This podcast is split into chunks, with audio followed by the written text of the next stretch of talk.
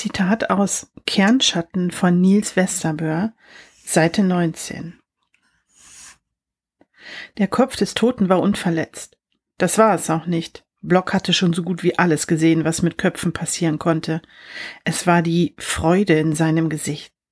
So glücklich hatte Block seit Jahren keinen Lebenden mehr gesehen. Der Tote strahlte, als ob man ihn mitten in einem Lachanfall schockgefroren hätte. Seine Mundwinkel drückten sich weit in die Wangen, seine Augen waren umgeben von Lachfältchen und mehr als nur glücklich blickten sie in den dunklen Himmel hinauf.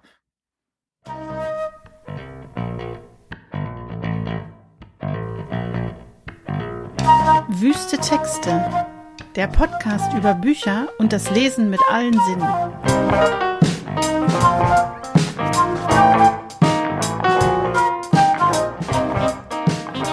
Also, nochmal zurück. Und das lasse ich in der Aufnahme drin. Das, hallo und herzlich willkommen zum zweiten Mal, denn gerade eben habe ich die Aufnahme nicht gedrückt. Aber jetzt geht es endlich los mit Wüste Texte Folge 8. Und bei mir ist die liebe Tanja, die unter anderem eine ganze Menge Podcasts macht, glaube ich, aber auch auf Conventions unterwegs ist. Hallo Tanja, wie geht's dir? Hallo, danke. Ja, sehr gut geht's mir. Ich hoffe dir auch. Ja, sehr gut. Ja. Noch nicht ganz ausgeschlafen, glaube ich. Oder noch müde. Ja, naja, also, aber ich glaube, wir hatten beide schon Kaffee, ne? Und also das wird bestimmt gleich richtig gut. Ja, das hatten wir. Ähm, du machst Podcasts, beziehungsweise mhm. du hast eigene Podcasts oder bist daran beteiligt. Erzähl doch mal, was du da so machst. Genau, also mein eigenes Hosting, das ähm, mache ich zusammen mit dem Peter. Das ist äh, der Podcast Trekipedia. Da geht es dann halt ganz konkret um ja Star Trek Themen. Da picken wir uns immer eine Sache raus und dann betrachten wir äh, ganz genau, wie ist das denn in Star Trek dargestellt? Also jenseits ähm, von irgendwelchen Einteilungen von Serien und Filmen. Also einmal komplett durchs ganze Franchise geschaut wie funktioniert der Warp-Antrieb? Wie schläft man eigentlich in Star Trek? Und ist das bequem, was wir da immer gezeigt bekommen? Und ja. wie ist die Badezimmersituation oder auch bestimmte Spezies oder Charaktere? Einfach einmal komplett geschaut, was uns das Franchise dazu erzählt. Und äh, dann bin ich beteiligt bei Vier unter Deck. Da besprechen wir zu viert die Serie Lower Decks. Und äh, kommt jeden Monat eine neue Folge, wo wir eine Episode Lower Decks besprechen. Und dann bin ich hin und wieder auch noch Gästin bei verschiedenen Podcasts, wie zum Beispiel Data sein Hals, wo wir immer mal wieder irgendwelche Star Trek-Themen und anderes besprechen. Auf jeden Fall sehr Star Trek-lastig, richtig? Sehr, genau. Manchmal geht es auch um andere Sachen, um Hörspiele oder andere Serien oder ja, Franchises, wie auch immer. Meistens geht es um Star Trek. Da weiß jeder immer so, ach, die Tanja, die ist eine sichere Bank, die können wir dazu einladen. Mit welcher äh, Star Trek-Serie hast du angefangen? Hm, also ich habe damals auf dem ZDF mit TNG angefangen, also mhm. The Next Generation, damals noch Raumschiff Enterprise, das nächste Jahrhundert, direkt auch mit der ersten Folge. Ja, das war 1990. Ja, und äh, ich kann dazu sagen, also das, wir wissen nicht so viel voneinander. Das ist, wir mhm. reden jetzt das erste Mal miteinander. Ich ähm, habe tatsächlich mit Star Trek Classic angefangen, früher mhm. ähm, Raumschiff Enterprise auf dem Schwarz-Weiß-Fernseher meiner mhm. Großeltern. Und ich glaube, das lief immer dienstags abends und meine Mutter hat mich dann immer abgeholt und äh, konnte mich aber nicht mitnehmen, bevor diese Folge nicht zu Ende war. Und irgendwann hat Oma dann ein Farbfernseher gekriegt. Das war natürlich großartig. Also der Stein wurde früh gelegt. Ich war da sehr jung, als ich mhm. das geguckt habe. Und ich habe tatsächlich auch alle, ähm, naja, nicht stimmt nicht ganz. Ich habe nicht alle Serien geguckt. Ich habe bei Voyager irgendwann aufgegeben. Mhm. Muss ich ja zugeben ich glaube, in der zweiten oder dritten Staffel und ich habe tatsächlich nie gesehen, wie die Voyager nach Hause kommt. Das muss ich mal nachholen. Ja, das empfiehlt sich tatsächlich. Also ich kann das gut verstehen. Bei mir war das damals auch so eine Zeit. Ähm, also erst äh, habe ich ja, wie gesagt, auf dem ZDF angefangen. Irgendwann wechselte das Ganze ja in die Privatsender und mhm. das konnte ich dann lange Zeit nicht gucken, außer dann zum Beispiel im Urlaub auf dem Schwarz-Weiß-Fernseher, wenn wir irgendwo waren, wo dann irgendwie lustigerweise Privatfernsehen reinkam. Äh, und war dann immer bass erstaunt, was sich da mittlerweile so ergeben hat, weil ich das alles ja nicht verknüpfen konnte oder so, oh, je, was da passiert so. oder dann halt auch Serien, ne? also Deep Space Nine und Voyager, wo ich ja vorher gar nicht kannte und nicht die, die Herleitung, also die Pilotepisoden und so weiter gesehen hatte. Und äh, später mh, mm, wurde dann eine TNG-Wiederholung angesagt. Ich glaube, das war 2000 oder 2001. Und dann habe ich gesagt, Leute, jetzt müssen wir aber da mal uns mal drum kümmern, dass wir das empfangen. Und dann waren die, war die ganze Familie auch einfach dabei und hat gesagt, ja, okay, das was ist jetzt der Moment. Ne? Und dann haben wir eine Satellitenschüssel installiert. Und ich habe dann noch mit VHS-Kassetten äh, rotiert und habe versucht, alle Serien aufzunehmen, bis ich irgendwann festgestellt habe, dass das einfach zu viel ist auf einmal. Ne? Und habe mich dann ein bisschen auf TOS, als die Klassikserie, mit der du auch angefangen mhm. hast, äh, konzentriert und TNG, weil, naja, das war meine ähm, ja, Go-To-Serie. Ne? Das ist ja immer noch die Serie meines Herzens auf eine gewisse Art und Weise. Und wo ich mittlerweile dann auch schon viele Kaufkassetten so vom Flohmarkt irgendwie hatte und so und äh, Romane gelesen, weil ne, wir hatten ja nichts. und, also ich konnte es halt einfach nicht anders konsumieren und deswegen habe ich mich in, in den B-Kanon geflüchtet, in die Romanwelt. Und dann ja nach und nach und dann, es gab ja dann tatsächlich so eine Zeit, wo es erstmal kein neues Star Trek gab, ne, wo dann zum Beispiel ja auch Deep Space Nine und Voyager in Wiederholung lief und da hat mich dann Voyager tatsächlich auch ein Stück weit verloren und dann war ich auch überfordert mit äh, Star Trek Enterprise, äh, mit der ähm, Prequel-Serie um Captain Archer, die ich auch total liebe. Aber ne, wenn man dann in dieser Ausstrahlung im linearen Fernsehen irgendwie nicht hinterherkommt und das Leben einem dann noch so ein bisschen äh, Steine in den Weg legt, das immer dann zu gucken. Na, also ich war dann einfach im Studium und so und es war zeitlich alles ein bisschen schwierig und da hat's mich dann auch so ein bisschen verloren. Hab's dann aber später nachgeholt und kann das wirklich sehr empfehlen. Hm. Ich war damals, ähm, muss ich sagen, in äh, Las Vegas in mhm. der Star Trek Experience. Wow, okay. Und dann auf der Original, also original nachgebauten Brücke. Mhm. Oh, wundervoll. TNG, ja. es war großartig. Und in Quarks Bar, die hatten sie mhm. ja da auch nachgebaut. Wahnsinn. Und das war schon ein irres Erlebnis. So, da äh, ist man durchgegangen und wurde angegriffen von einem Bird of Prey. also, es war total irre. Werde ich nie vergessen. Und wir sind auch nur deshalb in dieses Hotel gegangen, weil da die Star Trek Experience war. Hm. Ja, ja, wie toll. Die gibt's ja. leider nicht mehr. Das habe genau. ich verpasst. Hm. Gibt es nicht mehr. Äh, ich hatte auch TNG übrigens im TV geguckt. Äh, genau, mhm. wie du damals die erste Ausstrahlung und dann immer nach der Arbeit. So. Das war sehr schön. ja. Wir wollen heute aber nicht nur über Star Trek sprechen. Trotzdem mhm. ähm, wir hatten gerade, bevor wir aufgenommen haben, schon, hatte ich dich angesprochen, äh, du warst gerade auf der FedCon. Mhm. Äh, findet das noch in Bonn statt? Genau, wieder, ja. Mhm. Ah, okay. Genau, das ist äh, wie ganz ursprünglich mal gestartet, ähm, jetzt wieder, also schon seit vielen Jahren, wieder im Maritimhotel in Bonn, genau. Mhm. Mhm. Da war ich auch schon mal. Das ja, ist cool. schon ganz lange her. Und dann wurde das nämlich, glaube ich, woanders hin verlagert und ist jetzt wieder dort. Meine erste Convention, tatsächlich meine erste Star Trek Convention war die sogenannte Convention of Doom. Also diejenigen, die damals da waren, werden diesen Namen kennen, weil das ziemlich katastrophal organisiert war, das Ganze. Und auch die Veranstalterin auch ähm, wirklich viel Mühe und ich glaube auch sehr viel Geld gekostet hat. Das war in Mannheim im großen Garten.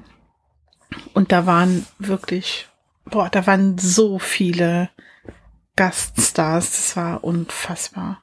War wunderschön. Da konnte ich ganz viele treffen. Aber es ist lange, lange, lange her. Ja, höre ich aber immer mal wieder von der Veranstaltung, ist allen sehr im Gedächtnis geblieben. Hm. Ja, was da besonders toll war, John Delancey, ach, äh, ich glaube Marina Sirtis mhm. und mir fällt jetzt nicht ein, wer noch dabei war. Die haben ein Live-Bühnenstück aufgeführt. Ich glaube, Q in Law. Mhm. Es war einfach total toll. Das, ja, also, spannend. Das vergesse ich nicht. Die beiden waren jetzt letzte, letztes Wochenende auch da mhm. in, in Bonn auf der FedCon, ja. Mhm. Ja, ja, ja sehr schön. Und dann habe ich mich gefragt, Tanja, woher wir uns eigentlich kennen. Mhm. Und im Grunde kennen wir uns gar nicht. Stimmt. Du bist, glaube ich, auf den Podcast aufmerksam geworden und das finde ich total spannend. Wie ist das passiert? Ja, wir sind auf dem gleichen Discord-Server, ne? ähm, wo Podcastende vertreten sind und Ja. ähm, haben da uns äh, jeweils dann auch ein bisschen vorgestellt und äh, dann geht es da um verschiedene Themen, die eben Podcastende interessieren und ähm, so sind wir da so ein bisschen aktiv. Ne? Und dann ähm, hattest du auch dein Projekt ja vorgestellt und auch neue Folgen gepostet und manchmal habe ich darauf geantwortet, weil ich immer so fasziniert davon bin, weil manchmal, ähm, also in Besprechungen, in vorhergehenden Folgen, dann fallen so Sätze wie, hm, ja, so und so und dann stelle ich mir vor und dann denke ich mir, na, sie stellt es sich ja doch vor. Ja. Weil, also ich musste lernen, dass das Wort vorstellen, sich etwas vorstellen, gar nichts Visuelles äh, per se beinhaltet, denn das habe ich immer so verknüpft gehabt und da habe ich mein, meine eigene Wortwahl mal komplett hinterfragen müssen. Fand ich sehr spannend. Ja, und als ich das ähm, so gelesen hatte von dir, sind wir so ein bisschen ins Gespräch gekommen, habe ich gesagt, wie wäre es denn, wenn wir einfach mal gemeinsam was lesen und dann in der Folge direkt darüber sprechen Mhm. und du dann auch deine Fragen loswerden kannst und ich genauso, Ja, ja, weil spannend. das ist, glaube ich, die äh, beste Möglichkeit, das so zu tun. Ja. Wir werden übrigens, das, äh, also ganz am Anfang habe ich es ja schon genannt, aber wir werden über das Buch Kernschatten sprechen von Nils Westerböhr.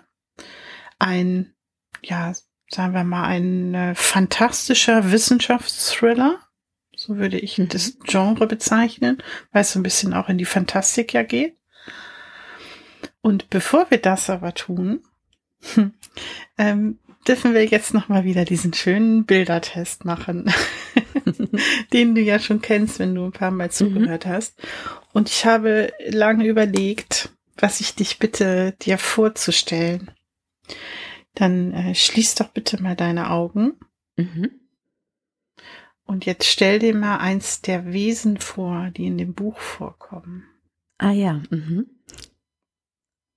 Was kannst du denn da sehen? Also soll ich es tatsächlich beschreiben? Ja, macht. Ja, also das ist wie so ein ähm, wie so ein Tintenklecks, der so vor sich hin wabert und in der Luft sich windet. Die ähm, also dreidimensional allerdings und die Oberfläche so ein bisschen silbrig schimmernd, fast wie mit Fell bedeckt, kleine feine Härchen, aber irgendwie dann doch nicht und ähm, nicht so richtig greifbar ist. Ja, also was es mit diesen Wesen auf sich hat, werden wir jetzt nicht sagen. Mhm. Ähm, das bleibt dann natürlich jedem selbst überlassen, wann die vorkommen und warum und äh, was das überhaupt zu bedeuten hat. Aber total spannend, dass du da überhaupt was siehst und dass die so silbrig glänzen. Ja, wie du weißt, ähm, sehe ich da nix. Also Mhm. für mich sind die halt schwarz in schwarz. Also da ist kein Wesen. Ich könnte mir eher vorstellen, wenn ich es anfassen würde, Ja. wäre es weich, Mhm. so puschelig, so. Und irgendwie so eine Oberfläche, die wasserabweisend ist. Mhm. Also wo es so wie so ein Lotus-Effekt. Wenn ich was drauftröpfeln würde, würde das Wasser so abperlen. Hm.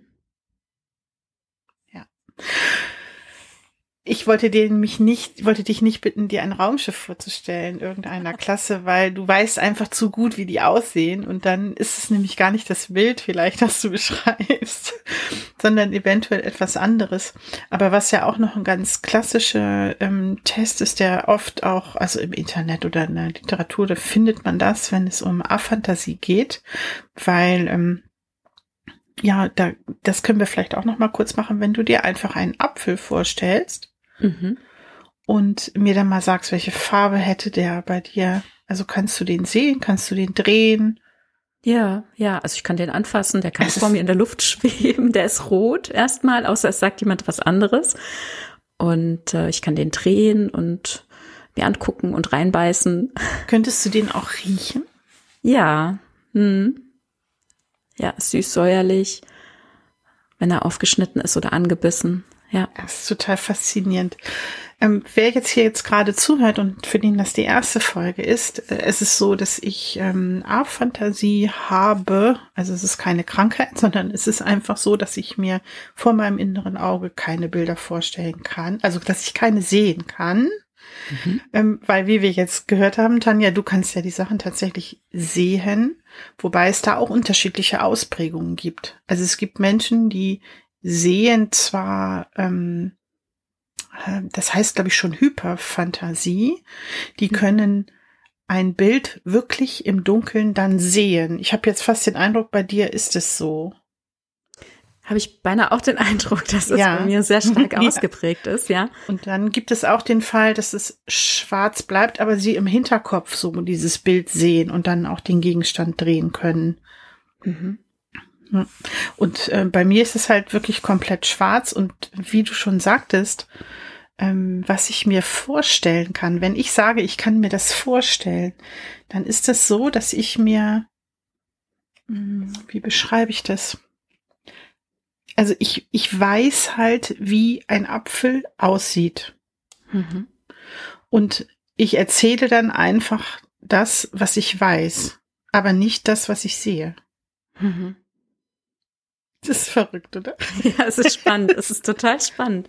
Und um es noch ein bisschen weiter zu erläutern, ich hatte es ähm, in einer Folge mal gesagt, die, glaube ich, noch nicht gesendet ist. Wenn ich, wenn du jetzt zu mir sagen soll, würdest, ich soll mir das Gesicht von jemandem vorstellen, also zum Beispiel von meinem Partner, mhm. dann kann ich das nicht. Mhm. Also ich sehe die Person nicht. Ich weiß wenn ich mir nicht 100% eingeprägt habe, welche Augenfarbe jemand hat, ob er eine Brille trägt, wie die Augenbrauen sind, die Nase, der Mund und so weiter, wenn ich mir das nicht 100% eingeprägt habe, wie eine Formel, dann kann ich die Person nicht sehen. Mhm. Das erläutert es vielleicht ein bisschen. Ja, spannend. Also ich äh, habe äh, die letzten Jahre ein paar Leute kennengelernt, die gesichtsblind sind. Und wenn man dann, also jetzt zum Beispiel hm. von der FedCon Fotos schickt, dann ist das ziemlich witzlos, wenn ich nicht dazu schreibe, wer das jeweils ist. Und ähm, ja, das, das finde ich äh, verrückt irgendwie. Das ja. ähm, hört sich ja fast so ähnlich an, ne? Dann ja, das ist eine andere Ausprägung, ne? Ja, mhm. Ja. Genau, das ist, ähm, also da habe ich auch drüber nachgedacht in letzter Zeit. Also Gesichtsblindheit ist ja dann wieder was anderes, weil ich mache dann die Fotos, um mich zu erinnern, äh, wie die Leute aussehen, weil dann weiß ich es ja sofort. Ah, okay. Mhm, mhm. Also ich erkenne auch jeden, mhm. jede Person, sogar sehr gut. Ja, stimmt. Also sowohl das an Stimmen als auch am Äußeren ähm, überhaupt kein Problem. Ja, das ist was ganz Aber anderes, ja. Mhm. Ich weiß halt nicht, ähm, was heißt, ich weiß nicht. Ich weiß, wie Menschen aussehen, wenn ich es mir merke, aber wenn ich die Augen schließe, kann ich sie nicht sehen. Ich kann auch meine Mutter nicht sehen oder so. Das ist, ist mhm. nicht möglich. das, ich hatte mich nämlich tatsächlich noch mal ein bisschen ähm, informiert, was denn so die Besonderheiten sind. Gerade weil du ja auch sagtest, ähm, dieses, ich stelle mir etwas vor, ist für dich eigentlich immer mit dem Visuellen verknüpft gewesen, ne? dass es dich so mhm. gebrochen hat an der Stelle. ja. Daher habe ich noch mal ein bisschen nachgeschaut und ich hoffe, dass es das so ein bisschen erläutert. Ja, ja, verstehe. Und wie ist das mit ähm, anderen Sinnen? Also wenn du jetzt zum Beispiel an deine Mutter denkst, dann würdest du ähm, einen Eindruck bekommen, wie sie riecht oder wie es ist, in ihrer Nähe zu sein? Oh, gute Frage. Mm, Düfte manchmal, mhm. aber ich kann Audio ganz gut ah, okay. ähm, wieder hervorrufen. Äh, wenn du jetzt zum Beispiel zu mir sagen würdest, äh, der und der Song, dann höre ich den im Kopf. Mhm. Das stelle ich mir auch nicht vor, den höre ich wirklich dann. Ah ja, da bin ich ein bisschen schwächer. Also gerade auch Musik und Melodien, die kann ich auch gar nicht wiedergeben. Da bin ich, bin ich ein bisschen, ja. äh, weiß ich nicht. Also da stehe ich immer auf der Bremse, da weiß ich immer nicht. Mhm. Also wiedergeben, so könnte ich sie äh, akustisch nicht, aber im Kopf mhm. sind sie komplett da. Mhm. Und ähm, ich habe auch heute Nacht drauf geachtet, also ehrlich gesagt, als ich aufgewacht bin. Äh, ich hatte einen sehr bildhaften Traum heute Nacht. Mhm. Und in diesem Traum sehe ich natürlich Bilder. Mhm. Da sehe ich auch alle Gesichter. Ist alles da. Ja, spannend. Ja, so ist das. Daher habe ich von den Wesen keine Vorstellung und ich kann auch schon eine Kleinigkeit äh, spoilern. Alle Figuren in diesem Roman sind für mich haben kein Bild. Ich habe mhm. überhaupt kein Bild von irgendjemandem. Aber bevor wir dazu kommen, würde ich dich bitten, dass du eine kleine Zusammenfassung vom Inhalt von Kernschatten. Ja, also wirklich nur vom, vom, Anfang so den Anriss, ne, damit mhm. ich nicht zu viel verrate. Die Handlung spielt im russischen Murmansk während der Polarnacht. Wir begleiten den unverhofft beförderten und direkt mit einer Ermittlung konfrontierten Polizisten Kolja Block. Beherzt, aber ohne Routine arbeitet er am Leichenfund im Park, hauptsächlich unterstützt durch den befreundeten Wächter der Pathologie.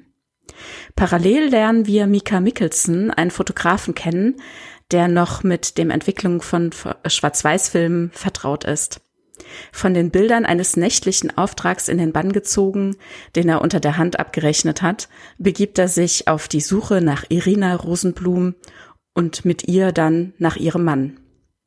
Beide Handlungsstränge verknüpfen sich. Wir erfahren, wer der Tote im Park war, an was Mosche Rosenblum, also der Mann von Irina, gearbeitet hat und warum das Buch Kernschatten heißt. Ja, danke schön. Der Roman hat, ähm, ist nicht sehr lang, hat 288 Seiten, ist im Klettkotter Verlag in der Hobbit Presse erschienen, im Taschenbuch im Jahr 2023 und es ist schon eine leicht überarbeitete Version, weil erstmals kam der Roman 2014 im Leander Verlag raus und wurde im darauffolgenden Jahr 2015 auch für den Deutschen Science Fiction Preis nominiert. Er hat ihn nicht gewonnen damals. Das, dann hätte ich gefunden, er hat ihn gewonnen, also er wurde nominiert. Mhm, aber genau. das ist schon eine Auszeichnung. Da kommen nicht so viele auf mhm. die Shortlist. Ja, ich danke dir. Dann kommen wir mal zu dem Roman. Also ich hatte gesagt, ich würde das so als fantastischen Wissenschaftsthriller einordnen. Äh, wie ist es bei dir? Welchen welche, hat, hast du eine Idee, welchem Genre du das zuordnen würdest? Also auf Thriller wäre ich jetzt tatsächlich gar nicht gekommen, weil ich es gar nicht so doll finde quasi. also so, so spannend oder ähm, also wie ich als Thriller irgendwie einschätze. Ich hätte eher ja Wissenschaftskrimi womöglich gesagt. Hm. Ähm, ja die Handlung ist ja, wie gesagt, ne, es sind ja erstmal so zwei Perspektiven dieser beiden Männer, äh, die wir jeweils begleiten und wo man dann weiß, aha, irgendwann wird sich das zusammenfügen und irgendwann kommen wir dann auch des Rätsels Lösung nah. Und ähm, da gehen wir halt immer von der einen in die andere ähm, Handlung über und ähm, da hatte ich manchmal so ein bisschen, also am Anfang musste ich mich erstmal einfinden, ne, so ein bisschen Schwierigkeiten, mich zu orientieren, auch wann wir sind, also wann das spielt. Ja. Ne, und ähm, das beeinflusst mich natürlich in meiner Vorstellung und tatsächlich mir ist dann aufgefallen, also in dem Moment, wo ich dann nur noch Wörter quasi äh, im Kopf klingen habe, dann habe ich keine Bilder mehr und dann habe ich auch keinen, dann passe ich nicht mehr auf. ah, interessant. Ah, dann verlierst du tatsächlich den Kontext, ja. Ja, ja, total. Und dann musste ich manchmal einfach nochmal zurück und nochmal, also wo, wo war das letzte Bild, wo kann ich anknüpfen und dann musste ich nochmal weiter. Ach, ähm, ja. Das wäre ja dann die totale Katastrophe, wenn es so wäre wie bei mir, dass ich immer nur die Wörter sehe. dann könntest du es gar nicht lesen. Also das ist ja so eine ganz andere. Ja, Welt. dann wüsste ich am Ende wahrscheinlich gar nicht mehr so richtig, um was es überhaupt gegangen ist. Genau. Also und ähm, mir ist halt immer ein bisschen, ich bin dann in so einer Orientierungsphase. Ne? Am Anfang war noch nicht so richtig klar, wann spielt das Ganze denn. Ich mhm. dachte erst irgendwie an die Zukunft. Mhm. Und äh, gerade der Prolog, der spielt ja noch mal woanders, nicht in Murmansk. Und dann äh, plötzlich gehen wir dann ähm, rüber in den anderen Schauplatz und das spielt ja dann relativ auch so an einem Tag, in der Nacht und an einem Tag. Und ähm, da kommen dann die Hinweise. Ne? Dann heißt es, ah, jemand hat Fotos gemacht und jemand bittet um den Film. Und dann ist natürlich gleich schon mal gesetzt, aha, wir fotografieren also noch mit Film. Und dann heißt es, na, das ist aber eine Digitalkamera. Und dann, aha, ist es also jemand, der noch gewohnt ist, dass jemand womöglich einen Film benutzt. Aber das Selbstverständnis der anderen ist schon mal anders. Also konnte man das dann halt, also konnte ich das einfach zeitlich besser einordnen. Aber es hat sich dann an meinem Bild nichts mehr gewandelt, weil die Stimmung ähm, quasi das Bild schon gesetzt hatte irgendwie. Hast du denn ähm, tatsächlich ein Jahr für dich festlegen können? Naja, also es wird dann irgendwann gesagt, 21. Jahrhundert, also frühes 21. Jahrhundert, würde ich sagen, ne? Ja. Also vielleicht so Nuller, Zehner Jahre. Also ich habe da gar nicht so richtig drüber nachgedacht, deshalb frage ich, weil ähm, mhm. ich habe da wirklich so, nachgesucht. Ja. Ich habe den gleichen Effekt gehabt wie du, dass ich nicht so genau wusste, wann spielt es, aber dann ja, Digitalkamera und ja, da ist halt einer, der noch mit Film fotografiert und dann auch schwarz-weiß entwickelt und so weiter, ne? Mhm. Und auch der ganze Zusammenhang mit dem wissenschaftlichen Fortschritt, also der hier ja auch angesprochen wird, hat sich dann schon so bei mir auch, ja, da war klar, dass das nicht in den 80ern oder so spielt. Mhm, ja. Aber so richtig festgelegt habe ich mich gar nicht. Das war für mich irgendwie gar nicht relevant. Hm. Habe ich gar nicht weiter drüber nachgedacht, tatsächlich. Also ich habe doch richtig nachgesucht, ne, nach Hinweisen und irgendwann ah. wird dann auch gesagt, wir sind doch im 21. Jahrhundert angekommen. Dann dachte ich, ja, okay, gut. Also brauche ich auch nicht mehr mit den 90er Jahren irgendwie, aber das wäre auch unrealistisch gewesen, weil da wäre äh, Filmfotografie noch zu üblich gewesen. Ah, auch. spannend. Mhm. Okay. Und ähm, ich hatte ja gesagt, also für mich bleiben die Figuren, sind, also sind alle Figuren total gesichtslos geblieben, sogar mhm. alterslos. Und Stimmen mhm. habe ich auch keine gehört. Es tut mir sehr leid, lieber Nils, falls du das hier hörst. Aber das ist ja, hat ja nichts jetzt mit der Qualität des Textes zu tun. Aber das ist für mich nicht rübergekommen. Wie war das für dich? Hast du Gesichter gesehen? Ähm, jein, ähm, also so ähm, eher etwas weiter rausgezoomte Bilder, so, ne? Also wie der Text geschrieben ist, entscheidet für mich quasi immer wie, also ich sehe halt wirklich einen Film und je nachdem, wie die Regie quasi ist, also wie das Buch wow. geschrieben ist, ja. dann entscheidet das quasi, welchen Regiestil das nimmt. Und das waren jetzt eher so bruchstückhafte Bilder. Das war kein flüssiger Film, den habe ich halt nur, wenn es auf eine Art und Weise geschrieben ist, die mir sehr nahe ist. Ne? Dann gibt es wirklich Pau, Pau, Pau, dann sind da richtige Schnitte und schnelle Bewegungen. Mhm. Und hier war es eher so bisschen äh, bruchstückhaft in Bewegungen, wie so ähm, ich weiß leider nicht, äh, jetzt kein gutes Beispiel, wie so ähm, Trickfilme, die so sehr modern in den 80ern waren, wo die, wo nicht so viele Bilder gezeichnet wurden, wo so ein bisschen verwischt die Farben waren und dann ins nächste Bild geschnitten, mhm. so angedeutete Bewegungen, wo Aber durchaus, ja. Es war schon farbig, ja? Mm, ja, also äh, gedämpft, sehr gedämpft. Und äh, es kam mir dann noch raus, tatsächlich sind die an der Polarnacht und irgendwie fühlte sich das von Anfang an auch so an, als ob das sehr düster ist. Also schon sehr Sepia oder, oder, also schon von der Stimmung her, ich hatte direkt so Film-Noir-Atmosphäre. Mhm. Und dann war das schon sehr äh, gedämpft, was die Farben betrifft. Ja, das lag mir auch gerade auf der Zunge, das zu sagen. Mhm. Ich habe mir tatsächlich auch notiert, dass ähm, die Stimmung im Roman für mich so kalt blieb, wie es in mhm. der Gegend dort auch war. Ja, total. Mhm. Sehr distanziert, äh, rau, roh, kalt. Mhm. Ja. ja. Und auch sehr mh, mm, runtergedampft. Also der ganze Text, finde ich, ist sehr reduziert auf das Wesentliche. Und ja. ich könnte mir vorstellen, dass das ist halt nicht blumig und ausgeschmückt oder so, ne, sondern eher kurz gefasst, was mir sehr entgegenkommt weil es mhm. ist, ist, konzentrierter. In, in, in dem Roman Athos 2643 von Nils Westerböhr äh, ist das auf die Spitze getrieben.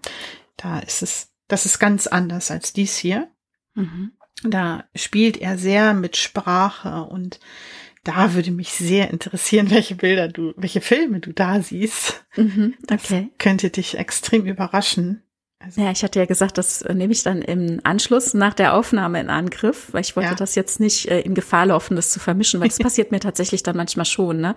Wenn was sehr ähnlich ist oder auch deswegen äh, lese ich zurzeit auch gar keine Star Trek Romane mehr, weil mich das so sehr verwirrt, ob es, ob ich jetzt irgendeinen Inhalt äh, im A-Kanon gelesen, also gesehen ja. habe oder ob ich es im B-Kanon gelesen habe und manchmal habe ich schon ganz verzweifelt ganze Staffeln von Serien durchsucht, um irgendeine Stelle zu finden, wo ich dann nachher rausstellt, das war ja eine Geschichte, die gar nicht nicht kanonisch ist.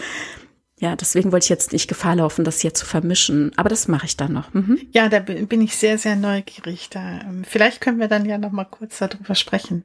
Mhm. Weil bei mir ja. ist der Athos 2643 zwar schon etwas her, aber es ist ein so fantastisches Buch und äh, hat mich sehr stark beeindruckt. Gehört zu den besten Büchern, die ich je gelesen habe. Ja, sehr stark. Ja. Und äh, hier ist es, ja, ich sagte es gerade, also eher so eine kalte, kühle Stimmung, irgendwie reduziert. Und ich habe, ähm, du hattest es gesagt, es spielt in Murmansk und ich habe ganz lange gar nicht gewusst, wo es spielt. Mhm. Ich weiß auch nicht, ob ich das überlesen habe oder ob es, es gar nicht erwähnt wird am Anfang. Es kommt so indirekt, ne? Also irgendwie, es kommt dann schnell raus, wir sind in Russland ähm, und dass es äh, dunkel ist und das in der Nähe des Hafens und hm. irgendwann kommt das so nach und nach raus, ja. Ich glaube, ich gucke jetzt tatsächlich mal auf den Klappentext. Da steht es nicht, weil wir haben nämlich festgestellt, wir beide, Tanja und ich, dass mhm. wir beide die Klappentexte nicht lesen. Ja, bevor wir ein Buch beginnen. Manchmal führen die mich auf falsche Fährten und setzen irgendwie Schwerpunkte, die es für mich so nicht oder spoilen mich irgendwie und dann denke ich mir, das hätte ich besser gelassen, deswegen lasse ich es jetzt einfach immer. Ja, so geht mir das auch. Ich ähm, lese gerne Meinungen oder ähm, lasse mich beeinflussen von Menschen, von denen ich weiß, dass sie einen ähnlichen Geschmack haben oder einen sehr konträren. Mhm. Das könnte auch immer interessant sein, weil wenn Sie sagen, das ist was für mich, dann weiß ich, das ist nichts für mich oder halt mhm. halt andersrum. Ja. Aber bei Klappentexten bin ich auch sehr vorsichtig. Hier steht tatsächlich nichts von, äh, hier steht nichts von Murmansk, aber es steht auf der Webseite in der kurzen Zusammenfassung. Also ich mhm. habe es wirklich nicht gemerkt anfangs. Also ich wusste, wo wir uns ungefähr befinden, mhm. aber den Ort konnte ich nicht so richtig festlegen. Ähm, bevor wir noch zu einem Sinnesaspekt kommen, zu einer Sinneswahrnehmung, es wird hier ja mit Urängsten gespielt. Also das ist für mich so der Kern von Kernschatten, dass der Autor Nils Westerböhr hier mit Urängsten der Menschheit eigentlich spielt, ohne zu spoilern, um was es geht. Mhm. Und diese Angst vor dem Unbekannten, was auch mit Wissenschaftsangst, glaube ich, mhm. zu tun hat.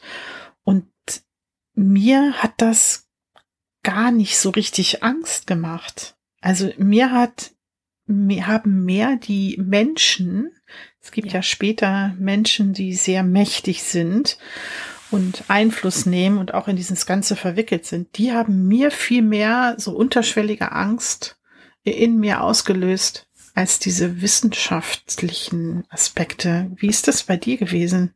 Hm, genau, also die Menschen, tatsächlich haben die mir auch mehr Angst gemacht. Also auch gar nicht mal jetzt ähm, auf die, die du hinweist, ne, die dann später so auftauchen und ähm, machtvoll daherkommen, sondern mhm. auch so Leute wie der Nachbar. Äh, von Irina, ah, ähm, interessant. wo ich bis zuletzt gar nicht weiß, ob der da auch involviert ist, ob der womöglich geschickt ist, ob der ein Spitzel, ein Agent ist oder ob der einfach für sich privat quasi agiert, weil er sie halt ja stalkt, sag ich mal. Sowas finde ich auch sehr beängstigend. Da gibt's ja dann eine Verfolgung und ähm, das, also und auch passieren ja auch Verletzungen so. Also das zum Beispiel, das sind so Momente, die habe ich sehr gespürt, auch körperlich. Ich weiß nicht, wie es dir da geht. Ja, also dieser Moment so nicht, aber ich habe ähm, andere Momente, also körperlich gespürt. Hm. Ich habe äh, andere Sinneswahrnehmungen noch gehabt. Mhm. Also wie zum Beispiel Gerüche. Ja, ich auch. Mhm. Da kamen ja einige vor. Mhm. Genau. Aber dass ich so ein körperliches, nee, das hatte ich nicht. Nee. Also die Gerüche auf jeden Fall. Und zum Beispiel, ja, da kamen ja einige Sachen vor, ne? zum Beispiel in den Produktionsanlagen, Testanlagen oder auch diese Thermoskannen. Ja. Äh, das war für mich gleich klar, wonach das riecht. Mhm. Das habe ich auch wahrgenommen. Ging dir das auch so, ja? Ja, ja. Und ähm, auch sowas wie ähm, in einer Region, wo jemand hingeht, da riecht es nach Waschmittel oder der Kaugummi und das Parfüm so Geschichten. Ne? Sie bewegt sich, er riecht ihr Parfüm, so Geschichten. Mir fiel es eher schwer, immer wieder dran zu denken, dass es da echt kalt ist. Zwischendurch ja. kommt es ja immer mal wieder und dann denke ich mir, ach ja, stimmt, aber es ist ja so kalt, ne? Aber das habe ich äh, gar nicht so im, während des Textes irgendwie mitgenommen, dass es so kalt ist. Ja, es ging mir auch so. Also ich habe die Kälte auch nicht spüren können. Hm. Eher die Gerüche und ähm, für mich war halt auch alles sehr düster. Also so mm, wie du auch ja. sagst, dieses Film Noir, das, äh, dieses Sepia-farbene, was ja dann auch sehr genial ist eigentlich, dass er es so hinbekommen hat, ne? dass diese Stimmung, so wie in den Fotos, die auch eine Rolle spielen, mhm. exakt eigentlich genauso wiedergegeben ist. Ja, stimmt. Hm. Ja. Es gibt Szenen in diesen Röhren, sagen wir. Mhm. Also es gibt Fernwärmeröhren. Ich glaube, das mhm. steht auch auf dem Klappentext, ja. die auch eine Rolle spielen. Und dort ist alles dunkel mhm. und schwarz. Im Grunde hm, kannst du dann ja kein Bild gehabt haben. Wie, wie ist das dann für dich gewesen? Ja, also tatsächlich so, ne? Also schwarz und ähm, dann wird sich ja an den Röhren getastet, ne? Also die Rundungen der Röhren immer wieder ja. auch nach oben, nach unten, um sich zu vergewissern, weiterkriechen zu können und so weiter. Oder dann eben zu merken, aha, hier geht's um die Ecke, da geht's um die Ecke, dann sehe ich das tatsächlich so, wie wenn ich in dieser dunklen Röhre wäre, ne? Fühlst du dann auch die Röhre? Ja, ja, mhm. Genau. Also Spannend. auch dann ist dann ist das Geräusch natürlich entsprechend gedämpft, ne, dann der Blick nach hinten, wo man dann das leichte Licht sieht, ne, wo ja wo man dann ja nicht mehr durchkommt und mhm. dann eben entscheidet, okay, ich muss in die andere Richtung kriechen und dann womöglich auch, wie unbequem das ist. Also ich stelle mir diese Röhre halt jetzt auch nicht so glatt vor, ne? Also auf den Knien muss es dann ja auch drücken und ja, genau. Also unter den Knien und ähm, ja, Genau. Ist das dann auch so ein körperlicher Schmerz an den Knien zum Beispiel, den du merkst? Nee, da jetzt nicht unbedingt. Ähm, also körperlich nicht immer lokal. Ähm, wie jetzt, also gibt's ja auch einmal die Szene, wo jemand tatsächlich da eine Platzwunde am Knie hat und so. Also ich spüre dann schon Schmerz, aber das ist eher so im, im, also diesen Schmerz, was auch immer, ne, das spüre ich eher so im Torso, ne. Es ist sehr beklemmend und ähm, spüre da schon Schmerz, aber nicht lokal am eigenen Körper. Ja, okay. Ja, das ist äh, ganz unterschiedlich. Ich höre ja manchmal Dinge mhm. beim Lesen. Ich habe hier jetzt tatsächlich nichts hören können, aber ich hatte noch, äh, ah nee, das stimmt nicht ganz. Ich habe was gehört. Und zwar die Wesen, die ich dich äh, gebeten hatte, dir vorzustellen. Mhm. Die haben für mich ein Geräusch gemacht. Spannend. Und zwar so wie Blätter im Wind auf dem Boden. So ein mhm. Rascheln. Ja. So. Ja, so. spannend, ja. Passt auch sehr gut, wobei im Text ja eigentlich gesagt wird, dass man sie nicht hört. Ne? Ihre Bewegungen ja, sind. Die. Ja, spannend. ich habe sie gehört. Das war dann vielleicht meine Vorstellung des Ganzen, dass ich halt eher mhm. das Geräusch dann hatte als äh, das Bild. Ja. ja. Die Vorstellung zwar, dass sie so plüschig sich irgendwie anfühlen, aber ähm, wobei man sie ja wahrscheinlich gar nicht anfassen kann. Aber das wollen wir nicht verraten. aber sie rascheln halt. Ja. Ja. Die Personen hatten keine Stimmen für mich. Da war so weiter nichts. Ich war aber von dem von der Handlung sehr getrieben. Also sehr, es war sehr spannend. Ich habe es ziemlich schnell durchgelesen. Und obwohl es ja jetzt nicht irgendwie so actionmäßig daherkommt, du hast ja schon gesagt, es ist vielleicht eher ein Wissenschaftskrimi. Ein mhm. Thriller wäre für dich vielleicht schneller, vermutlich, oder mit mehr Spannungseffekten. Ja, ja. Mhm. Die waren ja jetzt nicht so stark da, aber es hat mich halt sehr fasziniert, was da passiert. Es kommt ja auch vor, dass äh, Naturgesetze da in Gefahr sind, sage ich mal vorsichtig, was mich sehr erinnert hat an die Trisolaris-Reihe von Liu Shixin. Ich weiß nicht, ob du davon gehört hast. Ich bin mir jetzt auch nicht sicher. Mhm. Ja, ähm, wo die Außerirdischen, die im Grunde die Erde bedrohen, genau das als Waffe einsetzen. Okay. Dass mhm. sie nämlich sämtliche Naturgesetze auf der Erde außer Kraft setzen und die Physik nicht mehr so funktioniert, wie sie fun funktionieren sollte. Was ich glaube nicht, dass ähm, der Autor sich jetzt davon hat inspirieren lassen. Also dass äh, die Reihe ist später übersetzt worden. Aber das hat mich daran erinnert. Vielleicht kennt das der eine oder andere, die uns hier zuhören. Also wir wollen ja jetzt nicht ähm, so konkret werden, aber also ich finde es auch, deswegen bin ich ganz froh, dass ich ähm, keine Texte, Klappentexte und so weiter vorher gelesen habe, weil ich jetzt im Nachhinein ähm, ja ein paar äh, Infos von Leuten irgendwie, also so Formulierungen, mit denen ich gar nicht mitgehen kann, worum es sich da so handelt. Ich hatte eher das Gefühl, dass im Buch ähm, klar werden sollte, dass es nicht darum geht, dass etwas ähm, künstlich erzeugt wird, mhm. sondern dass sich da eher etwas äh, äh, zu uns begeben hat. Ne? So natürlich naja. entwickelt eigentlich, ne? Naja, also schon von woanders kommend. Aha, interessant. ja, naja. Hm.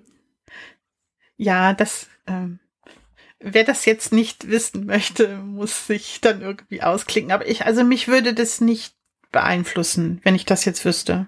Ja. Wenn ich es noch lesen mag und noch nicht kenne, das Buch, würde mich nicht ja. beeinflussen. Dann hat es so einen mh, mm, mystischen Faktor auch für dich, der Roman? Ähm, ja, an der Stelle dann schon ein Stück weit, ne? Also, wie gesagt, also was ich da so gelesen habe, was andere dazu sagten, da, da kann ich dann halt nicht so mitgehen, das sehe ich nicht. Also in der Geschichte wird mir das meiner Meinung nach anders erzählt. Also gerade gegen Ende hin gibt es da klare Sätze, die, die mir sagen, dass, ähm, dass das nicht so ist, ne? Und, und damit ja dann tatsächlich auch äh, unsere Naturgesetze äh, zu hinterfragen sind, ne?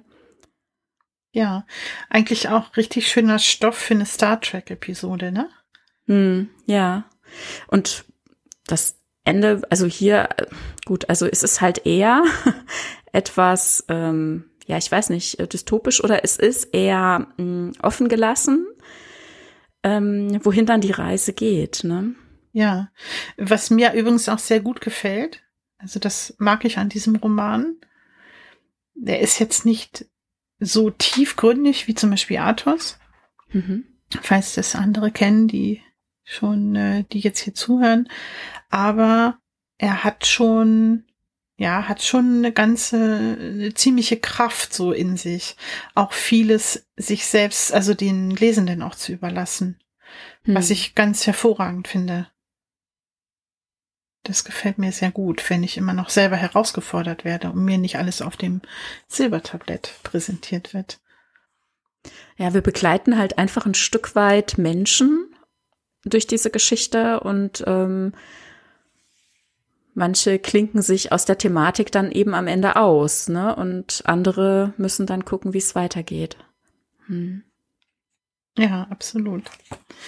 Ja, sehr schön. Also es ist wirklich sehr äh, eigentlich ist es so, dass wir zwar den, die Wahrnehmungen während des Lesens waren bei uns ganz unterschiedlich, mhm. aber im Endeffekt haben wir, glaube ich, beide so einen ähnlichen Eindruck vom Roman, wenn ich dich jetzt so höre und meine Erfahrungen da so gegen, gegenüber liege. Hm, Habe ich auch das Gefühl, ja. Mhm, ja. Genau, also quasi ähm, die, die, der Zugang quasi zum Text äh, sehr unterschiedlich, ne? Genau, aber unterm Strich war dann der Zugang da und ja. Mhm. Ich habe noch eine Frage offen. Hattest du eine Person, der du eine besondere Sympathie entgegengebracht hast? Hm.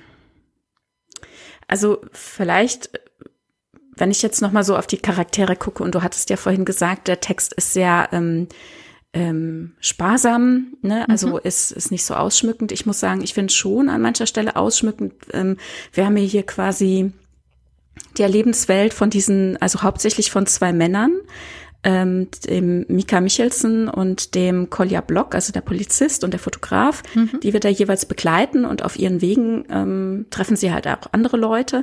Aber ihr Erleben und ihre Wertung oder Sicht auf Leute, die erfahren wir durchaus. Ne? Und das ist also generell ist das Buch für mich halt eine sehr starke männliche Perspektive. Wir haben hier quasi nur, außer dass vielleicht mal irgendwo jemand eine, irgendeine Frau die Tür aufmacht oder so, haben wir ansonsten nur die Irina und dann noch eine andere Frau, ähm, die da eben beruflich äh, zugange ist, die aber auch selbst kaum zu Wort kommt und die dann auch aufs Frausein schnell reduziert wird, ne, weil ihr Vorgesetzter dann eher darüber fachsimpelt, ob er sie heiraten will oder nicht und ihr quasi damit dann immer wieder das Wort abschneidet und also sie gar nicht. ich mich schon gar nicht mehr, kannst du mal sehen. Okay.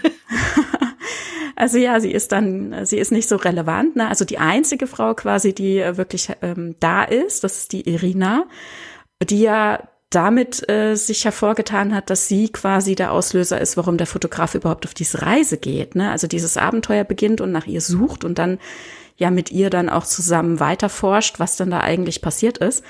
Also für mich, also gerade dann vor meinem geistigen Auge so eher diese Film-Noir-Stimmung hatte sie was für mich, fast von so einer femme fatale, ne, die, ähm, wo man denkt, ah, stürzt sie ihn jetzt quasi ins Unglück, also den Fotografen und äh, wie sie wahrgenommen wird, auch von der Polizei und wie sie dann dort agiert, ähm, bestimmt absichtlich, ähm, um um da aus dieser Situation irgendwie was zu machen und rauszukommen. Da hat es für mich definitiv sowas.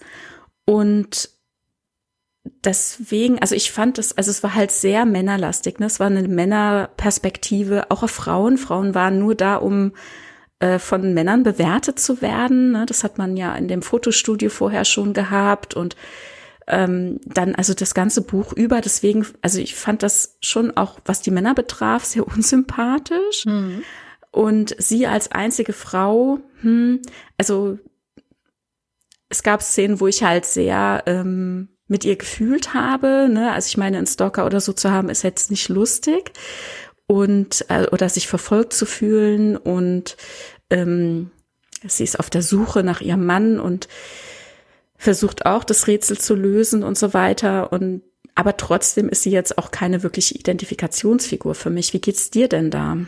Ja, also sie wurde ja auch, ähm, also du hast jetzt viel gesagt, was ich gar nicht mehr wusste tatsächlich, mhm. weil sie so in den Hintergrund gerutscht ist irgendwie, weil die Männer ja wirklich im Fokus stehen. Mhm. Ich erinnere mich aber, dass die Irina selber ja dann auch von den Männern so als zweifelhafte Person angesehen wurde.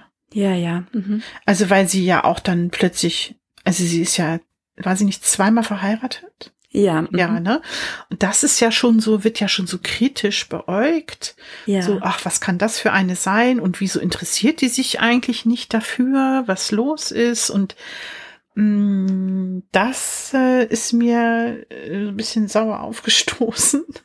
ja. ja. Und das passt ja. Weil sie dann, also warum ist sie jetzt irgendwie die schlechte Person, nur weil sie sich nicht so verhält, wie die Männer sich das vorstellen?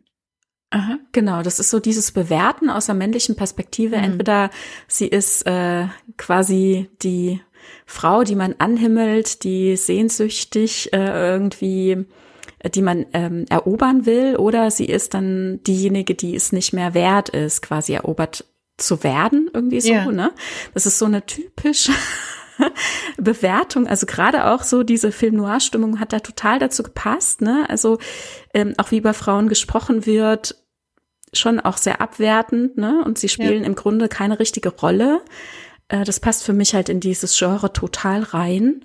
Ähm, quasi gar nicht anzuerkennen, dass Frauen auch ähm, ja selbstständige handelnde Wesen sind, ne, die ja eben auch eigene ähm, Dinge ver äh, verfolgen und so, ne? Und, und nicht nur da sind, äh, um Männern zu gefallen oder eben von ihnen abgelehnt zu werden. Das, also das ist mir auch sehr, ähm, ja, übel aufgestoßen. Ja, im Grunde ist das nämlich auch der Aspekt, der eigentlich den Roman zeitlich wieder ganz in eine andere Epoche verorten würde. Ja, ja, ja, deswegen passte dann für mich halt so die Optik auch, ne? Nachdem ich dann mhm. rausgefunden hatte, wann wir uns befinden, hat sich daran dann aber auch nichts mehr geändert. Also an dem, wie ich das äh, Bild gesehen habe. Ja. So wie ich ähm, jetzt, ich bin jetzt beeinflusst von Artus. Ne? Mhm. ähm, so wie ich äh, den Autor einschätze, habe ich aber den Eindruck, dass er vielleicht genau damit auch gespielt hat. Also mit mhm. diesen Eindrücken, die man da haben kann. Und äh, du fragtest ja auch, wie es für mich war, obwohl es eine mh, hm, zwiespältige Haltung von mir gegenüber dem Fotografen ist, hat er doch stellenweise meine Sympathie gehabt. Mhm. Ich glaube, weil er auch so gelitten hat. Also mhm. weil er so, so Stellen wo es ihm einfach so schlecht ging und er ganz viel Angst hatte auch. Ich hatte ja auch von den Machtpersonen gesprochen. Ja. Und da war ich sehr so into him. Also da Auf hat er Fall. mir sehr, mh, sehr viel, also er hat sehr viel Sympathie dann von mir bekommen und ich war dann auch sehr bei ihm. Ja, er hat halt auch sehr viel Verantwortung dann übernommen. Ne? Und da ist er dann auf jeden Fall, da, hab, da bin ich auch an seiner Seite, ja. Und was du vorhin sagtest, ne, diese quasi ähm, diese menschlichen Urängste, die äh, hier angesprochen werden und wo man merkt, dass dass da vielleicht einfach was, ich sag mal, wie eine Naturgewalt über die Menschheit womöglich kommt, da ähm, wie man sich da verhält, zeigt ja ein Stück weit, aus was für einem Holz man geschnitzt ist. Und da bin ich dann auch an der Seite des Fotografen, ja. Ja, das sind, das sind also für mich so Urängste, die es, glaube ich, immer schon gegeben hat, seitdem es die Menschheit gibt. Also wenn man sich mal so in der Historie umschaut, die Angst Mhm. vor der Wissenschaft, ne, vor dem Neuen und was da womöglich passieren kann und was man sich dann gleich ausmalt, was alles passiert. Und äh, ja, wir haben das in den letzten Jahren ja auch genug mitgemacht. Zum Glück hat das erstmal wieder ein Ende, also hoffe ich zumindestens bevor die Ja. Reptoloiden dann kommen. ähm, hast du noch einen bestimmten Aspekt, den du ansprechen möchtest oder Fragen?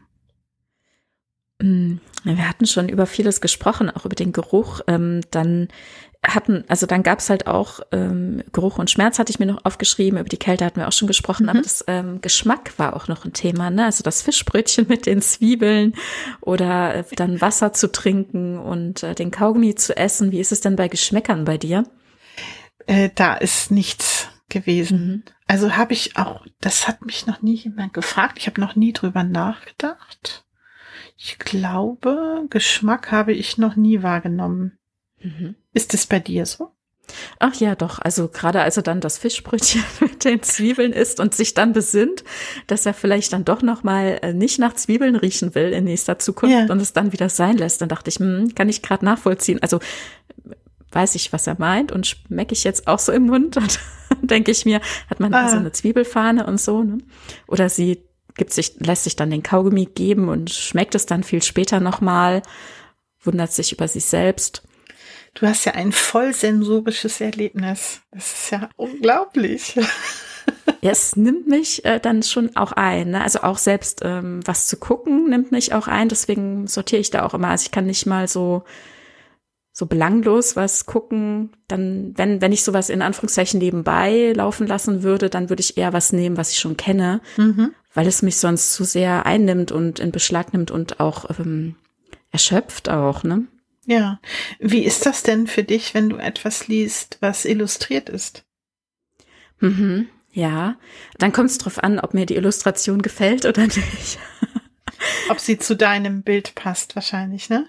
Ja, ob sie mal zu meinen äh, zu der Ästhetik passt, die Okay. ich mir da vorstelle. Also es kann natürlich ganz anders illustriert sein, als ich es mir womöglich vorgestellt hätte. Dann gucke ich mir das aber trotzdem sehr, sehr gerne an und lasse mich davon auch beeinflussen. Ähm, dann stelle ich mir vor, wie es wäre, wenn, also wenn da jetzt zum Beispiel Figuren oder Personen dann gezeichnet sind oder äh, ne, wie, wie das dann in Bewegung wäre, wie die sich bewegen würden in ihrer Mhm. jeweiligen Zeit oder in ihrer ähm, Stellung in der Gesellschaft oder wie auch immer, wie sich das dann auswirken würde, was für eine Szene da auch immer beschrieben ist. Mm, Da gucke ich immer sehr, sehr gerne. Also illustrierte Bücher, das ist schon immer wichtig für mich auch gewesen, Bilder zu haben. Also als Kind Bücher ohne Bilder, das war, das war verschenktes Papier. Aber das ist ja total faszinierend. Du hast dann jetzt praktisch noch eine zusätzliche Ebene, die dann noch dazukommt. Also eventuell ja noch ein zweites Bild zu dem, was du vorher schon hattest. Ja, beziehungsweise, also wenn es illustriert ist, dann gucke ich halt auch die Bilder relativ zügig mir an und ähm, dann baut sich mein inneres Bild dann daraufhin auch auf. Dann ist halt die Frage, ob mir das gefällt. Ja, äh, da, Ja. da bin ich jetzt mal neugierig. In der ersten Folge, glaube ich, habe ich mit Andreas ja über einen Roman gesprochen von Neil Gaiman, Der Ozean am Ende der Straße. Und das habe ich erst als Roman ohne Bilder gelesen und dann illustriert. Mhm. Ähm, hast du sowas schon mal gemacht? Dass du erst einen Text ohne Bilder gelesen hast und hinterher die illustrierte Version gesehen? Ja, und das kann dann sein, dass ich die halt dann vielleicht nicht mag. Ne? Mhm. Also, also oder dass ich halt auch speziell ähm, Bücher auswähle, wo Illustrationen dabei sind, die mir gefallen. Also es gibt zum Beispiel, also ich liebe Jane Austen und das ist irgendwie so ein lebensbegleitendes ähm, Werk, mhm. ne, wo ich immer mal wieder zurückkomme und immer wieder lese und aus neuen, neue Erfahrungen, neue Perspektive quasi ähm, aus meinem eigenen Leben dann auf ähm, die Geschichten gucke. Und ähm, da habe ich immer bestimmte Ausgaben, die eben illustriert sind von jemand Bestimmtem und wenn das das nicht wäre, dann würde ich das Buch nicht kaufen. Super spannend. Ja. ja. Also ich habe halt einfach alle diese Ausgaben ne, und ich liebe die so sehr. Und ähm, bei einem ärgert es mich auch sehr, dass sie einfach ein Titelbild gewählt haben, das auch gar nicht in diese Epoche passt. Das ist viel zu jung, das Bild. Und ich habe lange mit mir gehadert, ob ich das kaufe, weil also die Illustration innen war für mich dann wichtiger als außen, aber das, das passt halt einfach überhaupt nicht. Wer das Bild außen ausgesucht hat, weiß ich nicht, was die Person sich gedacht hat, aber naja, egal. Ja, oft ist das äh, Cover anders als der Inhalt. Das kenne ich bei Comics, wenn dann das Cover von jemand anderem gezeichnet wurde mhm. und man eine bestimmte Erwartung hat. Ja. Aber ähm, das ist wirklich total spannend, weil für mich ist es halt tatsächlich so, dass einfach das Bild, was ich, also Bild in Anführungsstrichen, die mhm. Vorstellung, die ich schon habe, sich erweitert durch Illustrationen und niemals kollidiert. Also fast mhm. nie, weil mhm. es einfach es ist einfach was Zusätzliches, was mich dann auch äh, oft begeistert, so wie ich habe das, glaube ich, hier auch schon mal erwähnt, als ich dann im, im Herrn der Ringe dann mal die Figuren gesehen habe, habe ich mich gefreut, dass ich endlich weiß, wie sie aussehen, weil sie vorher einfach nicht da waren. Also mhm. ja, total spannend. Ähm, kommen wir noch mal kurz zu Kernschatten zurück. Du hast mhm. es ähm, schon in Ansätzen gesagt, deshalb ich mache mal den Anfang noch mal kurz zusammenzufassen in so einem Fazit, was ich über den Roman denke und bitte dich im Anschluss auch darum, wir müssen keine Sternchen oder Punkte vergeben, sondern einfach nur unseren Eindruck. Also ich mag naturwissenschaftliche Thriller. Ich, ich ordne es weiterhin dort ein. Also Wissenschaftsthriller sehr gerne, wie zum Beispiel auch Dino Park von Crichton. Das fällt für mich so in so eine ähnliche Sparte. Ich fand es sehr kurzweilig, schnell und gut zu lesen. Ist eigentlich ein super Strandbuch, wenn man das mhm. so sagen kann, was man, glaube ich, in einem Tag mal eben durchlesen kann. Finde aber auch, dass es so tiefgehende Gedanken hat, dass es sich wahrscheinlich auch lohnt, es ein zweites Mal zu lesen.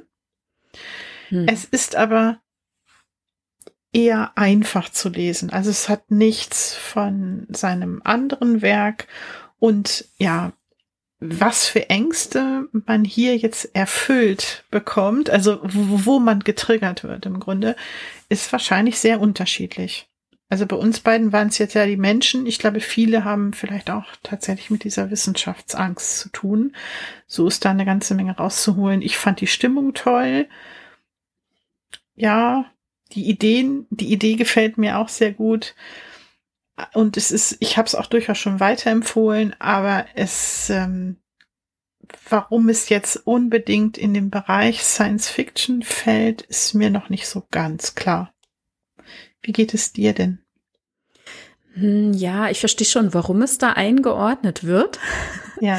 ähm, wie gesagt, Thriller ist es für mich eher nicht. Und das hätte mich auch eher abgehalten vom Buch tatsächlich, weil das ist nicht so meine, meine Richtung und bin auch äh, froh, dass es gar nicht so erfüllt war. Hm. Ich habe ja schon gesagt, äh, dass ich also dass es halt eine sehr männliche Perspektive ist, ne, und wie mit den Frauencharakteren umgegangen wird, das ist eher, was mir nicht so gefällt. Da hatte ich ein bisschen mit zu knabbern mhm. zwischendurch. Die Grundgeschichte, also wo wir die ganze Zeit quasi drumrum eiern, ist nicht zu erwähnen. das kommt ja dann auch erst sehr spät quasi alles raus. Ne, es ist immer alles sehr indirekt erzählt. Wir müssen uns da langsam hinarbeiten in der Geschichte. Und fast hätte ich mir gewünscht, dass wir das noch mehr betrachten. Ne? Also ich finde das hochspannend und das ist schon ein Science-Fiction-Aspekt.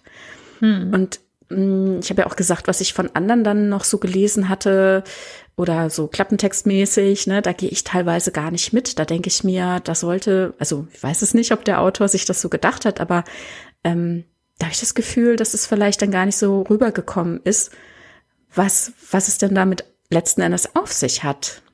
Und also ich habe da schon eine klare Vorstellung und es ist halt so hochspannend, dass das am Ende eher offen bleibt, wie es dann sich entwickeln wird. Ne? Da kann man viel drüber nachdenken. Das habe ich auch tatsächlich noch getan. Und wie du gesagt hast tatsächlich, ne, dass es sich auch lohnt, ähm, dann nochmal zurückzugehen und es vielleicht dann einfach nochmal zu lesen. Also ich habe dann tatsächlich nochmal zurückgeblättert, auch gerade auf den Anfang hin und äh, mir den Prolog nochmal angeschaut, weil wenn ich, also als ich dann wusste, wohin die Reise geht, äh, der Prolog natürlich ähm, einfach zu entschlüsseln ist. Ne? Deswegen habe ich mir tatsächlich dann manche Stellen nochmal angeschaut. Das habe ich auch gemacht. Ich habe mhm. mir auch den Prolog nochmal angeschaut. Und ja, für mich ist es halt eher auch so ein philosophischer Aspekt, der hier mhm. auch in dem Roman steckt. Was ja auch Science Fiction dann wiederum sein kann, ja, also. Philosophische mhm. Science Fiction vielleicht. Ja, ja, herzlichen Dank. Danke auch. Super, dass du da Super warst, Tanja. Spannend. Es hat mir sehr viel Spaß gemacht. Ganz herzlichen Dank. Und vielleicht machen wir das Experiment ja nochmal. Mhm. Dankeschön. Würde mich freuen. Danke dir auch. Hat sehr viel Spaß gemacht. Und vielleicht dann bis zum nächsten Mal. Macht's gut. Mhm. Tschüss. Tschüss. Sehr schön. Danke. Spannend. Richtig spannend. Unterschiedlich, ne? Das sind einfach Fragen.